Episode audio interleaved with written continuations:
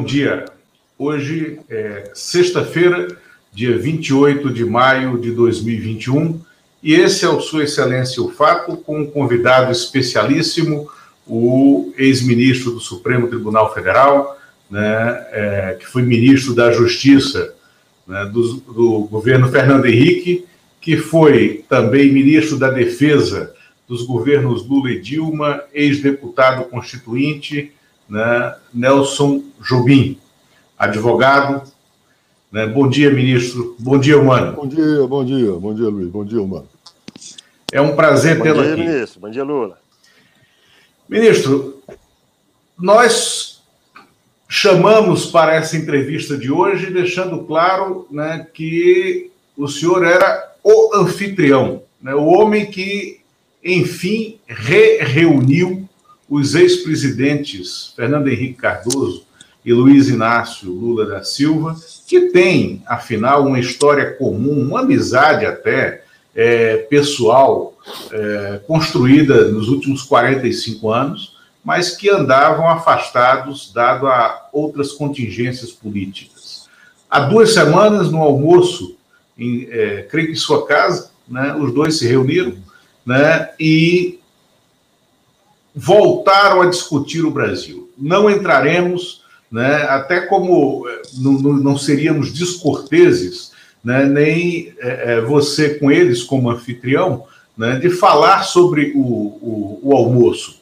O ex-presidente Lula, numa entrevista ontem, entrou em alguns detalhes, já falou, imagino que o Fernando Henrique Cardoso, no, na coluna que assina nos jornais aos domingos, neste próximo domingo, falará também dessa reunião, mas queríamos ouvi-lo como um personagem é, raro, né, que passou pelas três esferas né, de poder da República: legislativo, executivo e judiciário, sempre com uma voz, é, é, uma voz a ser ouvida né, e sempre atuante nesses três poderes.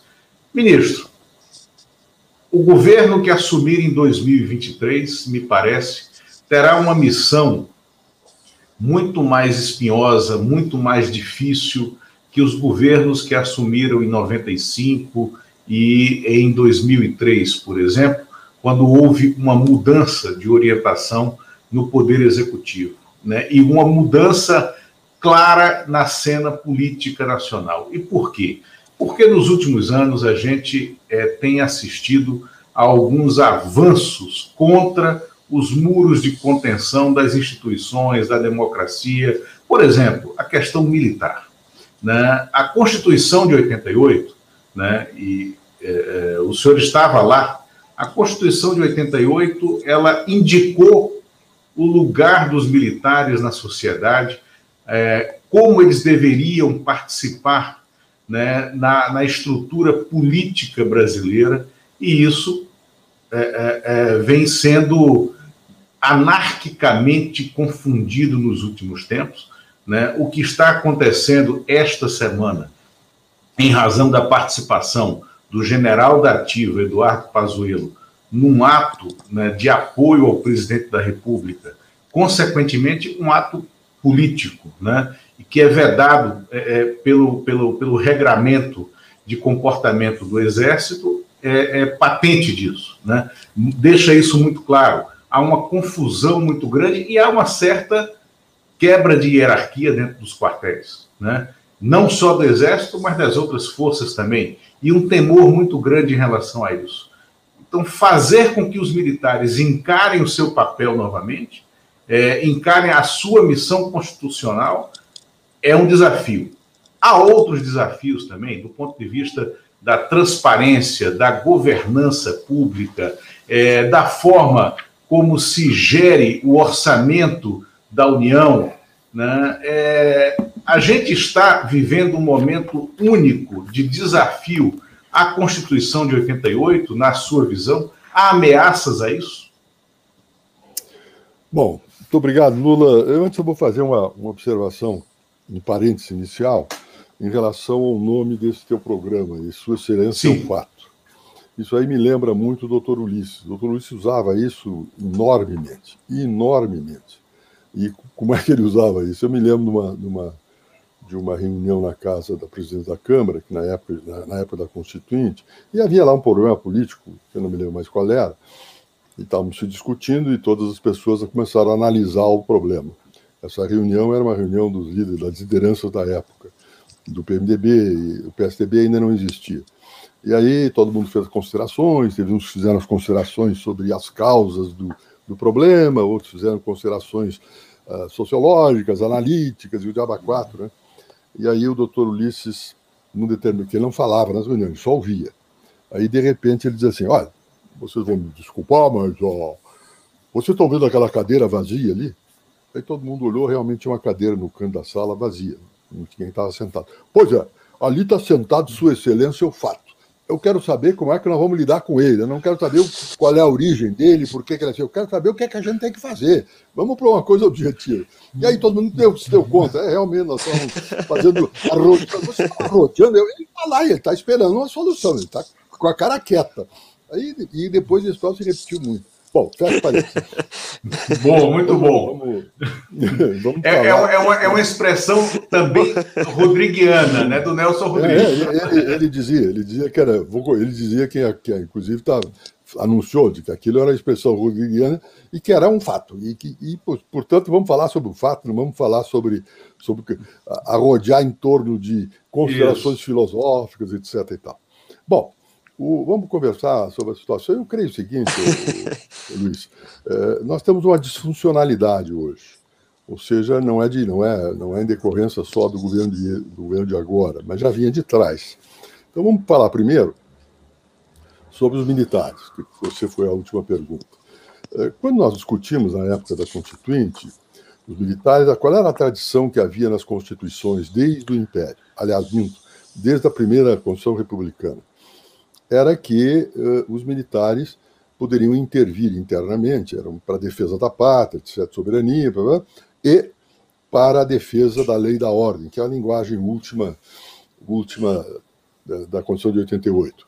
Bom, bem, acontece que desde, a, desde o início, desde 91, havia uma interpretação de que a, a, se a Constituição outorgasse aos militares a proteção, a, a ordem constitucional de proteger a lei e a ordem, sem nenhuma restrição, sem nenhuma adjetivação, entendia-se que alguns constitucionalistas, inclusive políticos, entendiam, e na verdade era, era, era, digamos, justificável o entendimento, de que caberia aos militares decidir quando deveriam intervir, já que era uma, uma, uma ordem direta, uma atribuição dada pela Constituição diretamente, sem nenhuma restrição.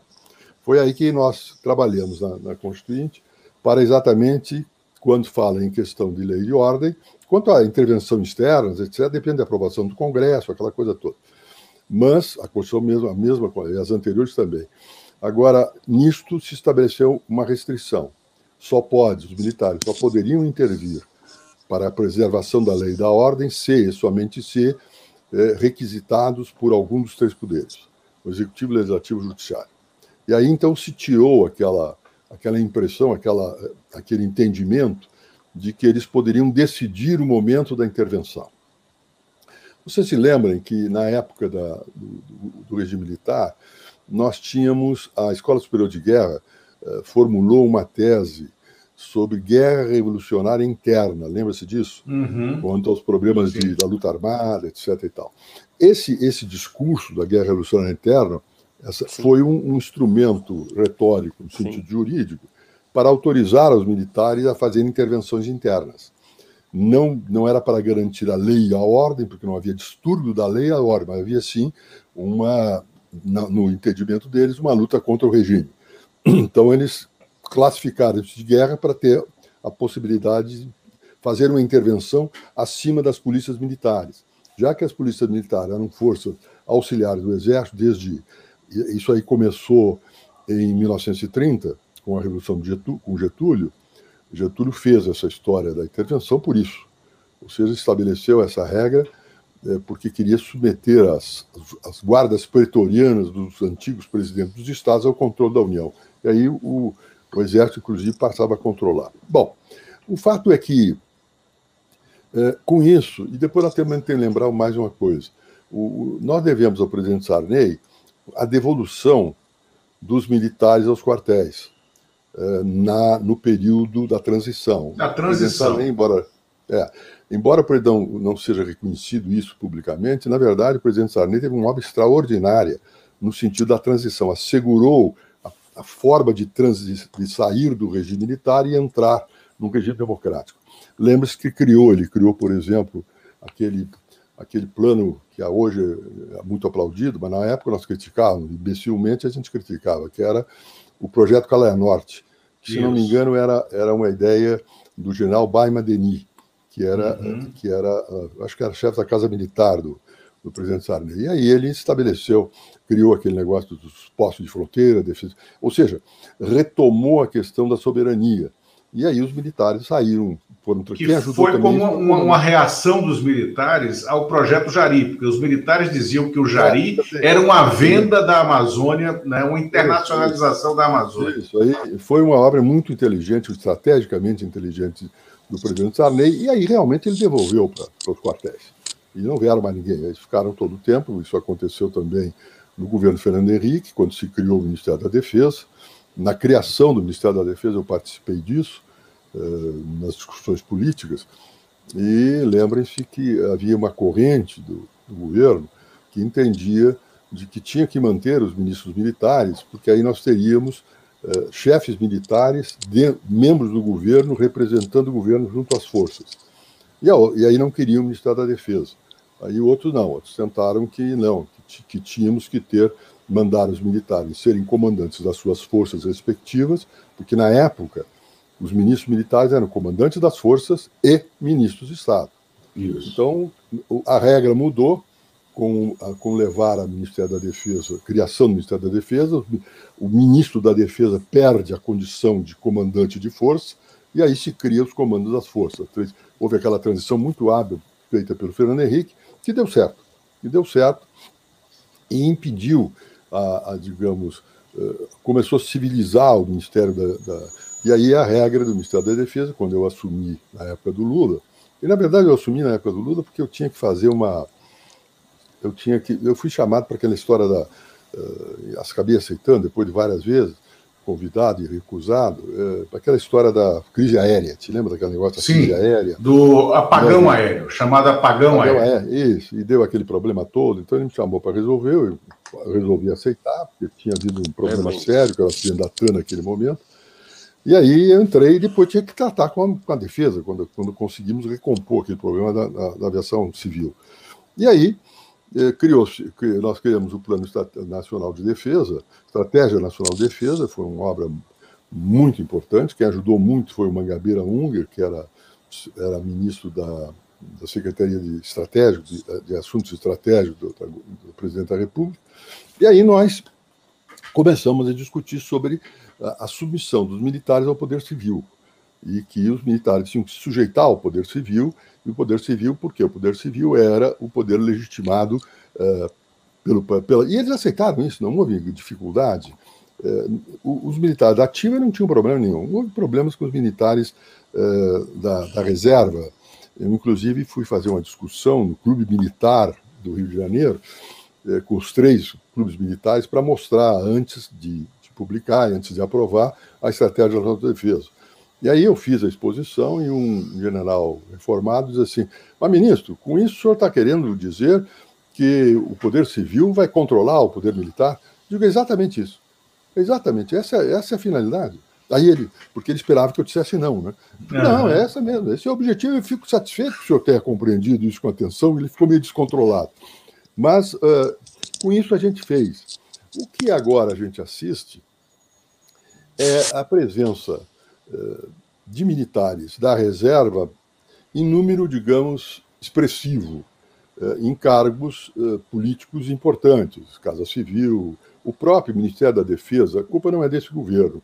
A, a, a, transição, a entrega do Ministério da Defesa para civis se deu no governo Temer. Quando não, para militares. Para, para militares.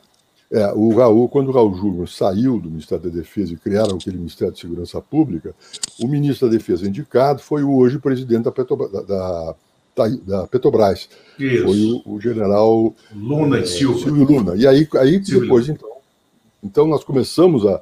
O primeiro erro foi esse, nesse momento do governo Temer que entregou, entregou isso. Era o, não, era o, o Silvio Luna, que era o. Silvio Luna. É. Veio, é, depois veio o novo governo, o novo governo continuou com a. Veio o, o, o general Fernando, e depois agora está o general. Silvio Luna. O general Braga Neto. Então, voltou, isso não é bom. Isso realmente, no meu ponto de vista, eh, atrasa aquele, aquele mecanismo que a gente criou. Isso em relação aos militares. E depois também o fato dos militares terem eh, participarem agora de uma, de uma posição política e fazendo negociações políticas com a própria Câmara e o Senado, que não é algo eh, da sua expertise. Militar não tem essa expertise, militar tem a cabeça e correta da, o, da, daquela linha da, da disciplina, ou seja, da hierarquia da disciplina. Então, isso prejudica, inclusive, esse tipo de negociação. Mas é o que temos. É o que temos e nós estamos vendo alguns problemas, e agora esse problema sério aí do general Pazuello, que é este aqui, não está na reserva. Este aqui saiu do. Uh, é verdade que ele é general de intendência, não é das forças. Então, ele não é um general que esteja sujeito à promoção para quatro estrelas, porque as quatro estrelas, numa das vezes, é reservada para os generais das armas e não o general de intendência. Então, ele, a fim de carreira dele é da, dessa da, dos intendentes é três estrelas. E ele não pediu para ir para a reserva, como, como fez o Braga Neto, o general Braga Neto, quando assumiu o governo, entrou no governo. Isso já foi uma sinalização ruim, muito ruim, porque inclusive estava fora da área respectiva. Aquilo é cargo para civil, é cargo não necessariamente um cargo para médico, Lembre-se que o Serra foi um grande ministro da Defesa e não, aliás, não, da, saúde. da saúde. Da saúde não era, e não foi, foi um grande ministro da saúde e não era, não era militar. E fez uma extraordinária administração no governo Fernando Henrique. Uh, então, é, é, não casa bem. Quem, os, o médico, etc., pode ser, claro, evidentemente, ministro, que era o caso do ministro da Saúde, que foi o caso do Jatene, que também foi um grande ministro, mas não é, digamos, algo que tenha que necessariamente ser médico. Mas no caso militar é pior. E, e lembrem-se que o, o general Pazuello aceitou, ainda nativa, a Secretaria Executiva do Ministério da, da Saúde quando assumiu o Taiti.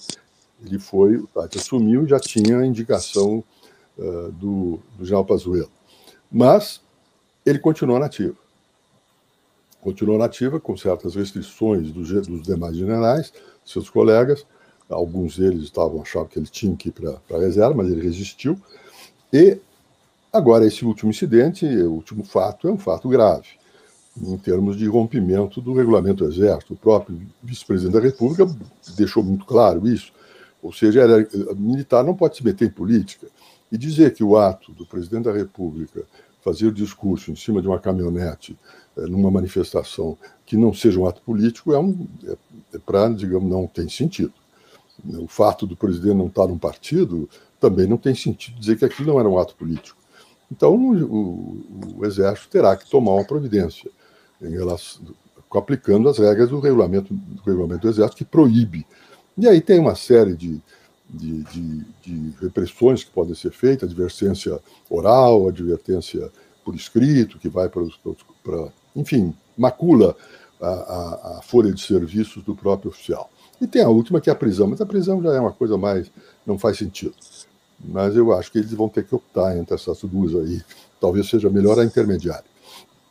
E está um problema, porque veja como acontece com o negócio da, de ter ido, de ter ido à Amazônia, o presidente ter ido à Amazônia para inaugurar uma ponte feita pelo Exército, quer dizer, uma coisa bem curiosa, né, já mostra que ele está tentando aproximar, segurar o problema, mas vai ter dificuldade. Eu acho que o comandante do Exército não tem muita saída, senão é, uhum. é, estabelecer a repressão. Bom, Perfeito. isso em relação aos militares. Agora tem, tem também o, é, lembrar uma disfuncionalidade da Câmara. A Câmara, ou seja, é, qual é a, o Congresso Nacional, não o Senado, mas a Câmara, é o local em que você tem que fazer negociações políticas muito fortes para uhum. você ter uh, uma a formação da maioria para aprovar determinadas matérias. Isso é, sempre foi assim, Há uma negociação, eu participava muito disso quando estava lá. E, mas como é que era a, a estruturação da Câmara? Tu tinha uma estrutura que funcionava. Você tinha o presidente da Câmara, depois você tinha um colégio de líderes, e depois você tinha os deputados. Então, esses três níveis. Bom, o líder tinha uma, uma autoridade política com os seus liderados, mas também tinha uma autoridade decorrente das possibilidades eh, de colaboração do líder para o exercício da função parlamentar em relação aos seus estados. O líder era uma espécie, era um intermediário entre o acesso do deputado ao presidente da Câmara e também ao governo. Ou seja, você, um líder, um, um, um deputado de início de mandato, como eu fui no meu caso, quando você precisava ter um contato com o governo para resolver um problema local seu, da, da sua região, você tinha se, se dirigir ao líder, e o líder partidário é que marcava audiência, facilitava a audiência. E quando você ligava diretamente para o gabinete do ministro, a própria secretaria do, do, do ministro dizia: ah, seria conveniente que a marca fosse pedida audiência pelo, pelo líder do seu partido, porque é mais, mais rápido, vai demorar muito. Tá. Entendeu? Havia. E com isso, o que, que acontecia? O líder tinha não só a liderança política sobre os seus liderados, mas tinha também essa, essa, esse ponto administrativo que era importante para os deputados. E com isso eles exerciam a liderança. Ou seja, normalmente o, o, os líderes tinham em torno de, digamos, em número redondo, 80% dos votos da sua bancada eram dele. O que ele sugerisse, eles votariam com ele. Os outros 20 eram deputados mais antigos, pessoas mais, eh, mais vinculadas a, a, com mais tradição, mais história, antigos líderes e tal, e aí você tinha que conversar pessoalmente com cada um deles. Bom, essa estrutura teve um problema. Quando o PT e o PSDB se desentenderam, eh, não fizeram um acordo político que normalmente se fazia, escolhia-se o, o, presidente da Câmara de um partido e o vice do outro. E não se entenderam, eh, e deu aquela confusão que vocês lembram. Eh, o, o, o, segundo turno da eleição para presidente da Câmara, compareceram-se dois: o candidato PT, uhum. que era o, o Greenhalgh, e o outro era o Severino Cavalcante, que era um avulso, ou seja, que não tinha ligação com as lideranças e foi eleito, foi eleito no caso específico, foi acabou sendo eleito o Severino, por quê? Porque a bancada do PSDB ficou furiosa pelo fato da falta de entendimento de acordo com o PT e derramou seus votos todos, eu assisti isso, derramou seus votos todos no Severino e elegeu o Severino. A partir daí, as estruturações mudaram, porque aí o baixo clero, do qual ele era, do qual ele era líder, o, o Severino, é, acabou pulando pelas lideranças, já que ele não era candidato às lideranças. E aí começou a ter uma espécie de bonapartismo. O presidente da Câmara tinha um contato direto com os, os, os personagens da os personagens da, da Câmara. E aí os colégios de perderam importância. Ou seja, os deputados se dirigiam diretamente, completamente, diretamente ao, ao presidente da Câmara, e o presidente resolvia os problemas não só da Câmara que os deputados tinham, como também junto ao governo. Isso fez com que o colégio de perdesse a importância. Eu me lembro que eu estava no Supremo, eu fui lá para conversar com, com as lideranças partidárias sobre um projeto de lei, um projeto de reforma lá que interessava ao tribunal e ao, ao Poder Judiciário.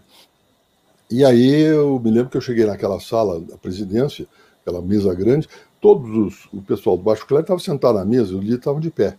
E o, o Severino estava na ponta da mesa. Eu digo, meu Deus, agora complicou. Ora, esse fato acabou se perpetuando. Tanto é que vocês, da imprensa e nós mesmos, sabíamos quem eram os líderes do partido. Os líderes do partido eram entrevistados à imprensa para saber a, a posição do partido, sobre o assunto óbvio. Hoje a gente não sabe quem são os líderes dos partidos. Os esvaziaram muito, porque depois os presidentes subsequentes herdaram aquele modelo. E alguns deles gostaram daquele modelo, porque realmente o presidente da Câmara passava a ter um poder maior da sua dependência com o líder. E hoje, então, você não tem, é, digamos, condições de fazer negociações políticas na Câmara é, com, através de liderança, porque os líderes não estão comandando os seus liderados. E aí dá essa confusão. E aí surgiu também um fato novo, perigoso, complicado. É, parece que, digamos, no início todo mundo aplaudiu, etc. e tal, que foi aquela mudança em, 19, em 2019, eu acho, uh, da emenda constitucional sobre as emendas individuais impositivas dos deputados ao, no parlamento, no, na Câmara. Na verdade, foi uma alteração que o, foi uma das últimas né? coisas que o, a, é, que o Eduardo Cunha fez, mas não se beneficiou desse poder, que aí ele foi preso logo saiu. É. Mas é, eu acho que foi de 2016 e, e começou a ter efeito em 2018. Eu, eu me lembro da, da, emenda, a emenda constitucional, eu não, não eu tenho aqui, depois eu anoto. Enfim, a data, mais ou menos por essa época. E aí veio essa emenda, eu acho que é mais. É mais bom, eu acho que é 19. Então, não, não. Entendi. Talvez seja 17 ou 18. Bom, não importa. O fato é que isto mudou também a relação, porque você tinha, naquele momento, ainda você tinha aquele poder do, do deputado depender do governo liberar a verba da sua emenda pessoal, individual. Criou-se essa emenda impositiva, tirou-se um instrumento de negociação do executivo com os parlamentares. E depois, já na administração da Câmara, de, por feito por Rodrigo Maia, se estendeu essa impositividade para as emendas de bancada. Então, nós tínhamos um primeiro, um primeiro degrau, as emendas impositivas individuais, em que o deputado indicava para quem tem que, para onde vai esse dinheiro, como é que faz, vai para o custo do colégio no lugar tal, para a compra da, da, da, da, enfim, do melhoria do hospital tal, para a compra de, de, ônibus, de condução de crianças, o ônibus tem que ser comprado para a escola tal, etc. Ou seja, tira, tirava, tirou-se da administração pública nacional e também dos governadores a, co a coincidência dessas emendas com os planos do próprio governador. Antes, as emendas eram, salvo aquelas emendas de bolsas de estudo, as emendas eram emendas globais, ou seja, dos planos, mas não assim especificamente. Bom, aí no governo, na, administração Rodrigo Maia, as leis, criou-se as emendas impositivas dos, das bancadas. E depois se criou as emendas impositivas do relator, tudo pelas leis de diretriz orçamentária, não era norma constitucional. A impositividade das individuais e da Constituição, pela reforma e os outros dois são para a lei de diretriz orçamentária. Inclusive, o governo vetou, eh, eu acho que foi esse governo, vetou eh, essa norma no momento e foi rejeitado o veto. Então, ficou as impositivas essas duas emendas. E aí você tem, vamos dizer, quatro degraus. O primeiro, o primeiro nível são as emendas impositivas individuais. O segundo nível são emendas de bancada. No entanto, as emendas de bancada acabaram sendo também apropriadas pelos, pela, pelas emendas individuais. Porque aí o líder dizia, uhum. diz assim, olha, você fica, eu vou fazer o seguinte, fica tantos bilhões ou tantos milhões para vocês destinarem às emendas bancadas, ou resto seriam emendas gerais. Então você teve um segundo nível. E aí vem as emendas de relator, que deu esse problema agora que está surgindo. Inclusive deu origem a uma, a uma portaria. Isso. Eh, uma portaria que disciplinou o fato de que os deputados passavam a indicar, então, a destinação dos valores relativos às emendas do relator. Então, bagunçou todo o orçamento. Veja uma confusão que se armou agora na votação desse orçamento, em que o governo teve que ceder e não tinha outra condição de fazê-lo. As críticas do governo são tão corretas nesse sentido, mas ele não tinha outro espaço do que fazer. Ou seja, ele acabou tendo que ceder a esse tipo de situação, e tanto é que lembra-se que o relator, para acolher o número de pretensões dos, dos, deputados, não só nas emendas individuais, como também nas, nas, dos, das, nas emendas de bancada e dele, relator, ele teve que subestimar as despesas, de obriga as despesas obrigatórias. Algumas despesas foram reduzidas. E o, efetivamente o governo terá problemas até o fim do ano de cumprir esse, esse negócio, porque vai chegar um momento que não vai ter dinheiro para atender. Isso, e esse problema de cumprir esse orçamento, de cumprir esses acordos, vai levar a um recrudescimento da crise política, que o governo vai ter que dizer não, e o governo, quando começa a ter que dizer não para o parlamento, ele começa a enfrentar é, é, é, é problemas ali dentro. O, o, senador Renan Calheiros esteve aqui conosco, tal, antes mesmo do início da, da CPI, uma semana antes do início da CPI, e falava exatamente desse processo do, do, do orçamento. Ele diz: olha, uhum. é, nunca se deu tanto poder a presidente de comissão de orçamento, no caso, o senador Márcio Vittar agora, né, e, o, e o deputado Domingos Fraga, que foi o, o relator do orçamento de 2019, eles, com essa, esse poder das emendas impositivas e, e, as emendas de bancada sendo impositivas,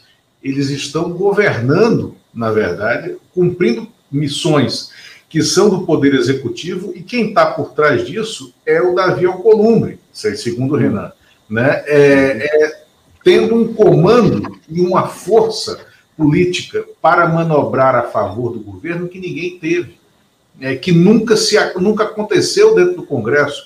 E ele alertou: isso vai dar confusão. De lá para cá, estourou esse escândalo do tratoraço, né, da, da, dessas emendas impositivas e para a compra de tratores tal, que é isso que está no estado de São Paulo. O Tribunal de Contas da União, o ministro Walton, deu cinco dias para o governo, cinco dias a partir de ontem, e improrrogável para o governo dizer é, e revelar né, como é, fez uso dessas emendas, que é a questão da transparência que a gente falava lá atrás. E tem um dado, que aí o Eumano vai fazer uma, uma pergunta aqui, eu queria colocar, antes dele entrar, o Eumano teve um problema de conexão, por isso que entrou e saiu, né? Mas, e aí uma questão, voltando àquela, aos problemas que se tem que enfrentar em relação à Constituição, né?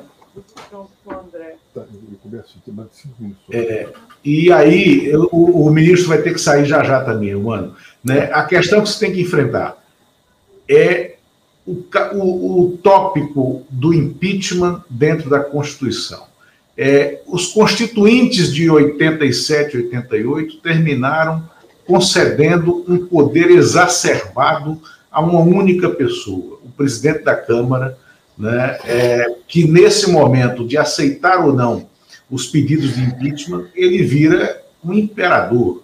Né? Ele tem na mão dele é, uma decisão capital para os destinos políticos do país. Eu queria ouvi-lo sobre isso. O Eumano tem uma, uma questão também.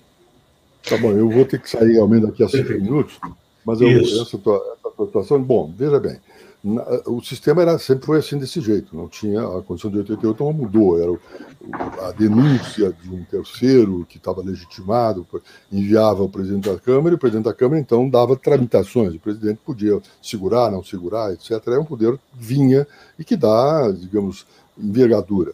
Eu me lembro, quando eh, houve o pedido de impeachment do presidente Collor, eu era membro da Comissão de Justiça na Câmara e fui designado para relator da denúncia que tinha sido oferecida pela OAB, etc. Lembra daquilo? OAB e ABI. Uhum. A OAB e ABI tinha mais um. Qual era? A OAB e ABI? É, a OAB e ABI.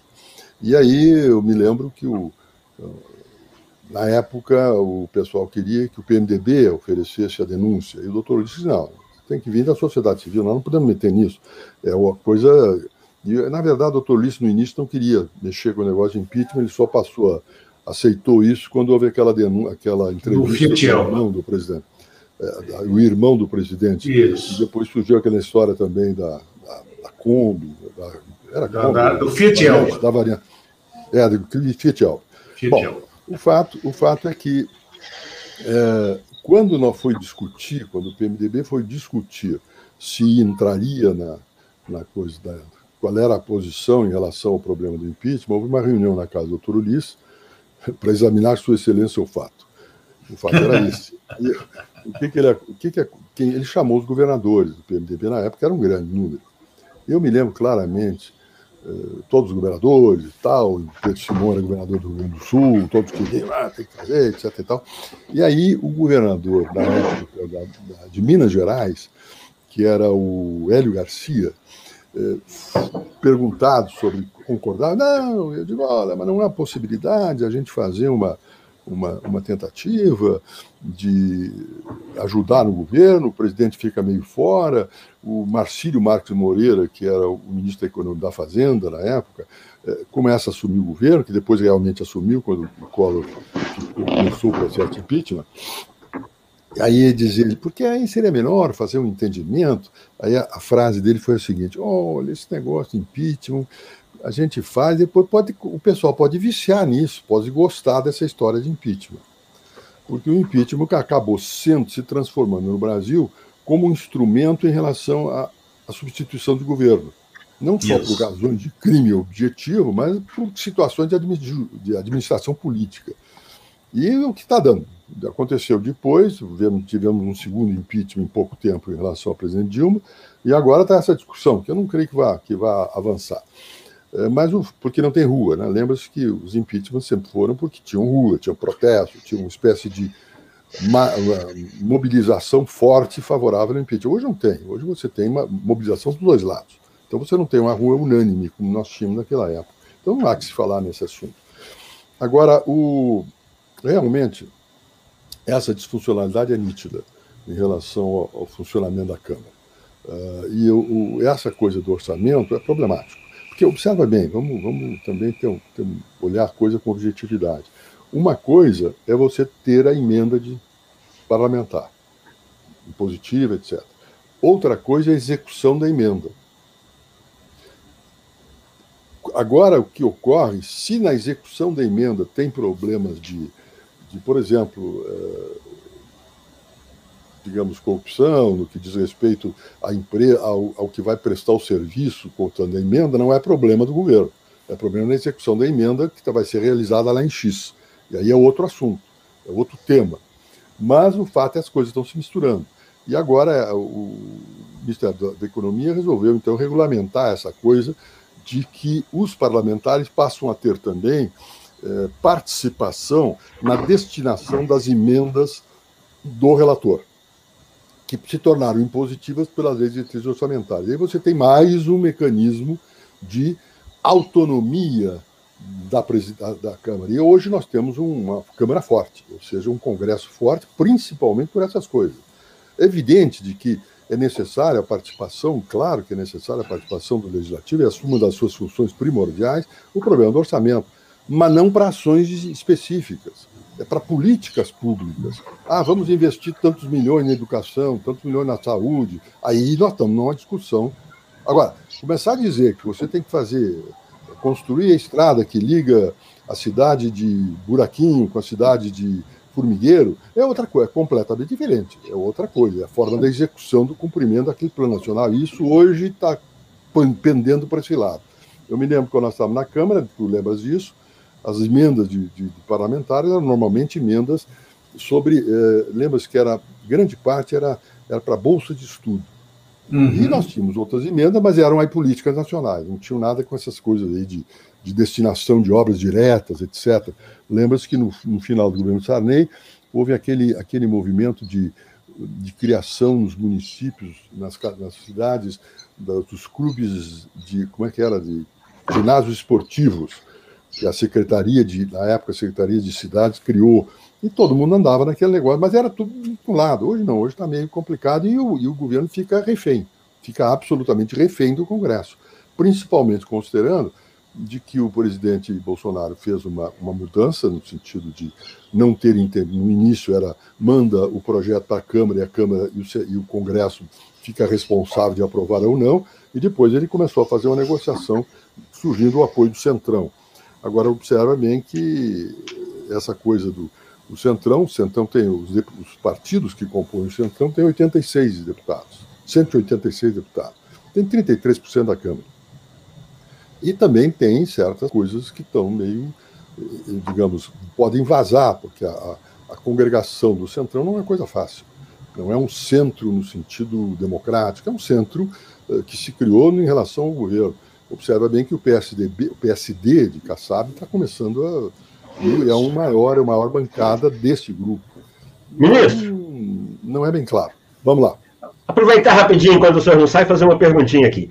É, essa, esse almoço entre o presidente, os ex-presidentes Lula e Fernando Henrique chamou atenção, mudou até um pouco aí o vetor da política de, de uma semana para cá. É, o senhor acredita, o senhor acha que é possível que para a eleição de 2022 o que antigamente se chamava de campo democrático, formado ali no, no hum. combate à ditadura, possa estar novamente unido a partir dessa conversa que teve na semana passada como um símbolo maior disso, nas eleições do ano que vem, contra o governo Bolsonaro? É. Bom, eu não posso examinar o conteúdo da conversa, porque a conversa foram entre eles. Eu fui meramente o hospedeiro da conversa.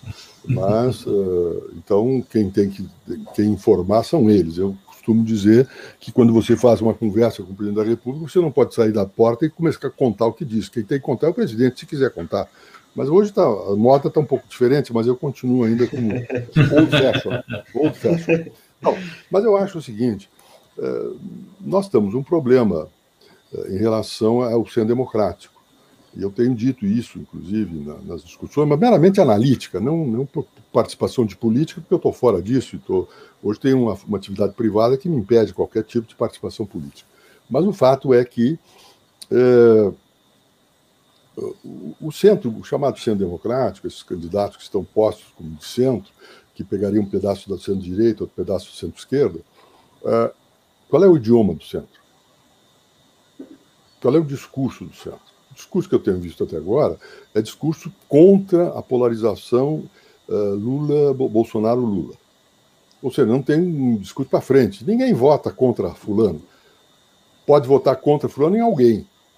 Mas que foi o caso que aconteceu uh, em 2018, em que a votação foi uma votação contra aquela política que havia sido estabelecida no final do governo Dilma. E aí, lembra-se que o governo Michel Temer foi um governo bem sucedido, mas vinha contra a velha política, aquele discurso todo que acabou elegendo o presidente Bolsonaro. Mas agora, o centro não tem discurso. Eu acho muito difícil que possa haver uma. Quer dizer, acho difícil, pode acontecer, sei lá. Mas o fato é que é muito difícil que haja um acordo de primeiro turno. Um acordo de primeiro turno se inviabiliza por umas razões objetivas. Por exemplo, os candidatos a deputado federal e estadual dos partidos, que é uma votação no Estado, não é uma votação nacional, como é o caso do presidente da República, eles têm um problema de financiamento. Então não interessa a um partido que precisa ter bancada, que não tem, não tem um nome uh, para ser candidato a presidente, que ele, que ele vá fazer uma coligação para presidente da República porque teria que dar uma parcela do, do, recurso eleitoral para a candidatura nacional. E os deputados e senadores, os deputados estaduais, federais e senadores do Estado não vão querer isso. Não vão querer de que se vincular a um, a um projeto, a um candidato nacional coligado para efeito de. porque perderiam parte do recurso que se destina, destina às campanhas dos estados. Lembra-se que o recurso tem que ser dividido quando tem candidato nacional, parte para o diretório nacional, que deverá financiar, a, correr com as despesas da campanha do presidente, e depois tem que ser dividido entre 27 unidades da federação. E aí, dessas 27, quando chega na, no diretório regional, tem que dividir uma parte para o candidato a governador e, e, senador, que é financiado pelo diretório, e o resto tem que ser dividido nas duas, nas duas legendas. É uma complicação. Então, eu acho que não vai haver. Vai ser muito difícil você ter uma, uma coligação de primeiro turno desse, desse leque chamado centro democrático, ou aqueles que são oposicionistas, tanto ao presidente Lula como também ao, ao, ao presidente Bolsonaro, na hipótese de Lula ser o candidato à reeleição, aliás, à eleição. Então, eu acho difícil, viu, Amor, que, que vai haver um entendimento. E depois outra coisa, não tem um personagem, porque lembra-se que candidato a presidente da República não é uma candidatura partidária, é uma candidatura que depende muito da empatia política do candidato e de um discurso forte para o futuro. E o que eu estou vendo dessa, dessa discussão de centro é, é uma discussão para o passado. Qual é a bandeira? O que, qual é o que uhum. se pretende fazer no futuro? Não, fica. Eh, ou seja, depois vem a pergunta: o que que une? O que que une o centro? É o que une todo mundo, por exemplo todos serão favoráveis, a, vamos dizer que são favoráveis à democracia, e são favoráveis a, a resguardo das instituições. Quem é que é contra isso? Ninguém. Mas isso é uma coisa muito genérica. E depois, todos são favoráveis ao desenvolvimento econômico, porque estamos, precisamos retomar o emprego e diminuir o desemprego. O problema não está nesse discurso, o problema está de como fazer isso. No caso do desemprego, por exemplo, da economia, vai dividir, porque tem uns que entendem que quem vai resolver isso é o, é o mercado. E o mercado é soberano nisso, etc, etc. Falando radicalmente, sendo os liberais radicais. Embora o, o ministro está fazendo tenha falado hoje que os tem liberais abstratos. Lembra-se disso numa entrevista que foi feita. Bom, do outro lado, tem alguns que dizem, não, o Estado tem que ter uma função. E aí o outro diz, não, não pode ter a função. Aí começa a dividir. Então não pode, esse pessoal não pode discutir isso. Como é que você vai juntar centro-esquerda com centro-direita para ter um candidato único? Quando na, na problema do desemprego, a centro-direita vai dizer, não, não, tem, tem que muito pouco Estado. E o centro-esquerda vai dizer, não, mas temos que ter o Estado em várias, como, como participando da economia, etc. Então é uma, é uma divisão. Eu não creio que pode acontecer no máximo é que possa ter um entendimento entre os, os virtuais candidatos, que nós chamaríamos de centro, que pudessem depois fazer um entendimento. Agora, o segundo turno, sim. O segundo sim. turno vai ter dois. O segundo vai ter dois. E aí vai, vai haver o que, o que, qual é o que, que eles poderiam fazer. É ter um entendimento no primeiro turno, diversas correntes, porque o que está unindo esse tal centro democrático, estão falando muito, é contra a reeleição do presidente Bolsonaro e também contra a eleição do presidente Lula, não é isso? É contra. É. O, Mas, o antibolsonarismo, que é. É o antibolsonarismo de um lado e o antilelismo do outro. E é evidente que isso interessa ao, ao presidente Bolsonaro, essa polarização. É, porque o presidente Lula vai ter também algumas grandes dificuldades, no sentido de, de fazer o discurso, porque vão cobrar explicações sobre situações que ocorreram no governo da presidente Dilma, etc. e tal, que foram produto decorrente das decisões políticas do presidente Lula, mas vamos ver o que vai acontecer. Essa eleição, é, por hora, não dá para se afirmar muita coisa. O que pode se afirmar agora é que a disputa é entre os dois, porque na verdade não temos um terceiro candidato ainda. Temos é, personagem que desaparece, aparece, como o caso, por exemplo, de Hulk, que ao que tudo indica não será candidato, pelo menos é o que está se falando aí, mas tem outros candidatos que, na verdade, são candidatos que estão nacionalmente sendo vistos, mas ao fim e ao cabo serão candidatos nos seus estados, para senador ou para governador, então estão trilhando uma visibilidade nacional para isso. Então, eu acho que vamos deixar correr o ano, é muito cedo. O nosso grande problema agora é a pandemia. É a pandemia e essa é a grande dificuldade. Temos que fazer o trânsito de 2021, não falar em eleição, ficar fora da discussão de eleição e se preocupar com atos concretos que possam viabilizar o problema da pandemia. E outra coisa que eu chamo a atenção, nessa discussão da pandemia, grande parte dos, digamos, dos atores desse processo, que eu tenho visto pelo menos, são atores que fazem só críticas ao executivo, mas não oferecem alternativas. Por que, que não, há, não há possibilidade de você fazer alternativas? Olha, eh, montar um plano nacional dizendo o que, que o Estado, os Estados devem fazer, o que, que, os, que os municípios devem fazer, o que, que a União deve fazer, e depois, se a União não quiser fazer a parte dela, que não faça. Mas aí os estados terão uma situação, por exemplo, os, os prefeitos. Você há de convir comigo de que o prefeito tem a preocupação evidente da pandemia, mas tem também uma preocupação do funcionamento da economia. E aí fica aquela coisa, não, temos que fazer o lockdown absoluto, fica aquela discussão radicalizada. Vamos ver, o estudante, a educação. Pode a educação continuar desse jeito? Não. Então tem que encontrar um mecanismo que compatibilize, digamos, as prevenções em relação à, pandemia com o funcionamento da educação. Porque senão vamos perder a CPI ajuda, a CPI ajuda, ministro? O senhor acha a encontrar é. esse rumo aí para combater a pandemia? A CPI, o senhor acha que ajuda? O quê? A, CPI. A CPI ajuda, ajuda a encontrar não, um caminho para a pandemia? Não, eu acho que, eu acho que não. Porque a CPI, tu está vendo que a CPI está sendo um palco, né? Um palco de discursos. As perguntas não são perguntas, são discursos por causa da visibilidade. Ou seja, você observa que uh, os, os, canais de televisão uh, acompanham todo o tempo. Ou seja, tem uns que passam todo o tempo. Isso aí prejudica a discussão. Mas observa que, por enquanto, nós não vemos ainda a definição, não terá a, a, a,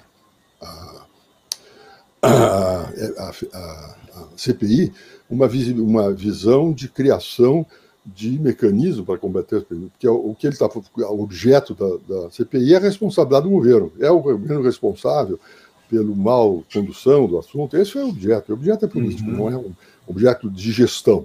E aí depende da, do, pessoal vinculado ao problema real que possa lançar os planos e começar a orientar prefeitos. Porque lembra bem, você, o prefeito não pode ficar exclusivamente com a decisão própria no seu município, porque ele está sendo pressionado. Ele precisa ter um, um, uma regra geral que seja. Uma regra geral objetiva, não aquela conversa, vamos combater, vamos fazer isso, vamos fazer. Não, como fazer. O problema está no como fazer, no operacional. Então, alguém possa desenhar um operacional e aí o prefeito possa discutir lá com a sua, com a sua, com as suas, com o seu município, olha, vamos ter que resolver como é que a gente faz. Temos esse plano geral, qual é o ajustamento que faz? Ah, não tem possibilidade nenhuma. Aí o prefeito tem um, um respaldo. Ele está aplicando um plano que não é da sua, da sua criação. É um plano que foi formado pelo Conselho da Ciência, não sei o quê, e aí você tem um respaldo, porque se você não der respaldo, o prefeito fica exprimido, exprimido entre os pessoal que querem liberar tudo porque precisam que a economia movimente, mas que não tem nenhuma, nenhuma previsibilidade sobre a compatibilização da economia com a pandemia, etc. Então precisa ter algo, ter um desenho nacional. Alguma chance, o senhor tem que ir embora agora, tem um compromisso, já está atrasado para ele. Tá, tá alguma chance de é, o, o governo ser bem sucedido nessa ação que ele ingressou ontem no Supremo Tribunal Federal contra é, a autonomia de estados e municípios, especificamente contra medidas de lockdown feito, tomadas em Pernambuco, Paraná e Rio Grande do Norte? Eu, pessoalmente, não creio. Se tu comparar ah, o pedido formulado com a decisão já sobre real e correta isso. do Supremo em relação, da, digamos que isso tem que ser algo coordenado e montado, porque hoje nós temos uma disputa entre o, executivo, entre o poder da União com os estados e municípios, estão se confrontando. Tanto é que os governos, os governos estão se unindo através daquelas, daqueles conjuntos, que é de, liderado hoje pelo, acho que o presidente é o, o governador do Piauí.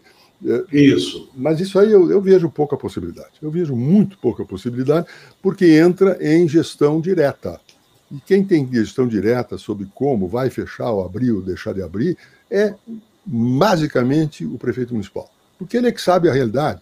E você não pode ter uma decisão, eh, digamos, igual para Santa Rosa do, do, do Acre e Santa Maria do Rio Grande do Sul. Embora Santa Maria possa ser o exemplo nacional. aí já, é outra coisa. Aí já é o bairrismo, né? É, exatamente. Muito obrigado, viu? Tem que sair. Muito obrigado. Ministro, muito obrigado a Obrigado. presença e, e, e, parabéns por essa re reunião. Era fundamental, necessária e oportuna. Um grande abraço. Até logo. Um abraço, ministro. Muito obrigado. Um abraço para o senhor. Até logo. Eu, mano, ficamos nós aqui, vamos encerrando, porque você também já já terá que participar do, do, de outro programa na TV Democracia, mas fazer um balanço aqui, muito importante relevante as opiniões do, do, do ministro Nelson Jobim, do advogado Nelson Jobim, ex-ministro da Defesa, da Justiça e do Supremo Tribunal Federal. Primeiro, os militares, quer dizer, é fundamental que a sociedade encare já esse problema. Militar tem que voltar para o quartel, né? é, tem que voltar para dentro daqueles parâmetros, dentro das quatro linhas que a Constituição de 88 colocou né? E isso é uma, é, um, é uma questão urgente da sociedade. Segundo, o orçamento, da maneira como ele está sendo administrado nos últimos dois anos no Congresso, atrofiou o poder do Congresso, né? atrofiou o poder de alguns congressistas e é, é uma ameaça ao equilíbrio de poderes isso dito pelo próprio Jobim, e é uma outra questão que o Brasil terá que enfrentar né, na sua restauração democrática, porque a gente já fala disso aqui novamente. Né? Terceiro, né, o, a lei do impeachment precisa é, também ser alterada para que não, não, não permita uma exacerbação de poder, de reunião de poder, unicamente na mão do presidente da Câmara, apesar de ter sido essa a determinação é, dos constituintes originais, né? Mas houve uma, uma, uma disfunção, né? E por fim, né, é, é, essa última essa última questão colocada por ele. Eu queria que você fizesse uma análise né, dessa conversa brevemente, que você tem que sair já também. É, é, Lula, eu acho assim, é sempre um. O Jobim é um personagem muito importante, né? Nós que já entrevistamos ele tantas vezes, é, e ele é uma pessoa que tem uma visão geral aí da, da República, do país, dos poderes, uma visão sobre a Constituição privilegiada. É, é seguramente a pessoa que mais entende sobre a atual Constituição. Ele foi um dos relatores e ao longo do tempo aí tem uma participação muito importante na, na, na própria formatação aí dos desdobramentos da Constituição, no Judiciário, do próprio Ministério da Defesa. Então, primeiro, eu queria fazer essa pontuação. Segundo, além desses pontos que você colocou, é, ele deixa mais ou menos claro que ele não acredita que um candidato do centro tenha sucesso contra Bolsonaro e Lula. Ele acha que esse tipo, essa uma, uma eventual unidade de centro-direita e centro-esquerda só aconteceria no segundo turno. É, ele não acredita na unidade, né? É, não acredita. No primeiro turno, não. No segundo, Isso. ele acha que pode, que pode acontecer, né? E, por fim, sobre a CPI, em que ele vê a CPI basicamente como uma, uma instância política e que ele acha que tá, ele, ele não foi assim muito otimista em relação ao resultado da, da CPI, ele não entrou no mérito ali, se ele acha que sai dali algum tipo de, de indicação é, aí contra, contra o Bolsonaro. Então, acho que isso aí, fazendo um rápido resumo, é, vamos ver se a gente consegue trazer de novo ele aqui. Hoje foi um dia corrido, peço desculpas, eu tive um problema técnico hoje, só na segunda parte do programa que eu, que eu consegui entrar aqui é, normalmente. Mas então é isso, Lula. É, vamos em frente. Muito bom aí, agradecer mais uma vez aos nossos a todo mundo aí que nos acompanha. Isso, a, essa audiência crescente, eu mano, obrigado. Quem nos acompanha quem está conosco até aqui nessa audiência muito boa, crescente, inscreva-se no canal, participe, associe-se. Né? É, há várias formas e estamos aqui tentando criar uma nova janela de informação e de comunicação. Obrigado a vocês. Eu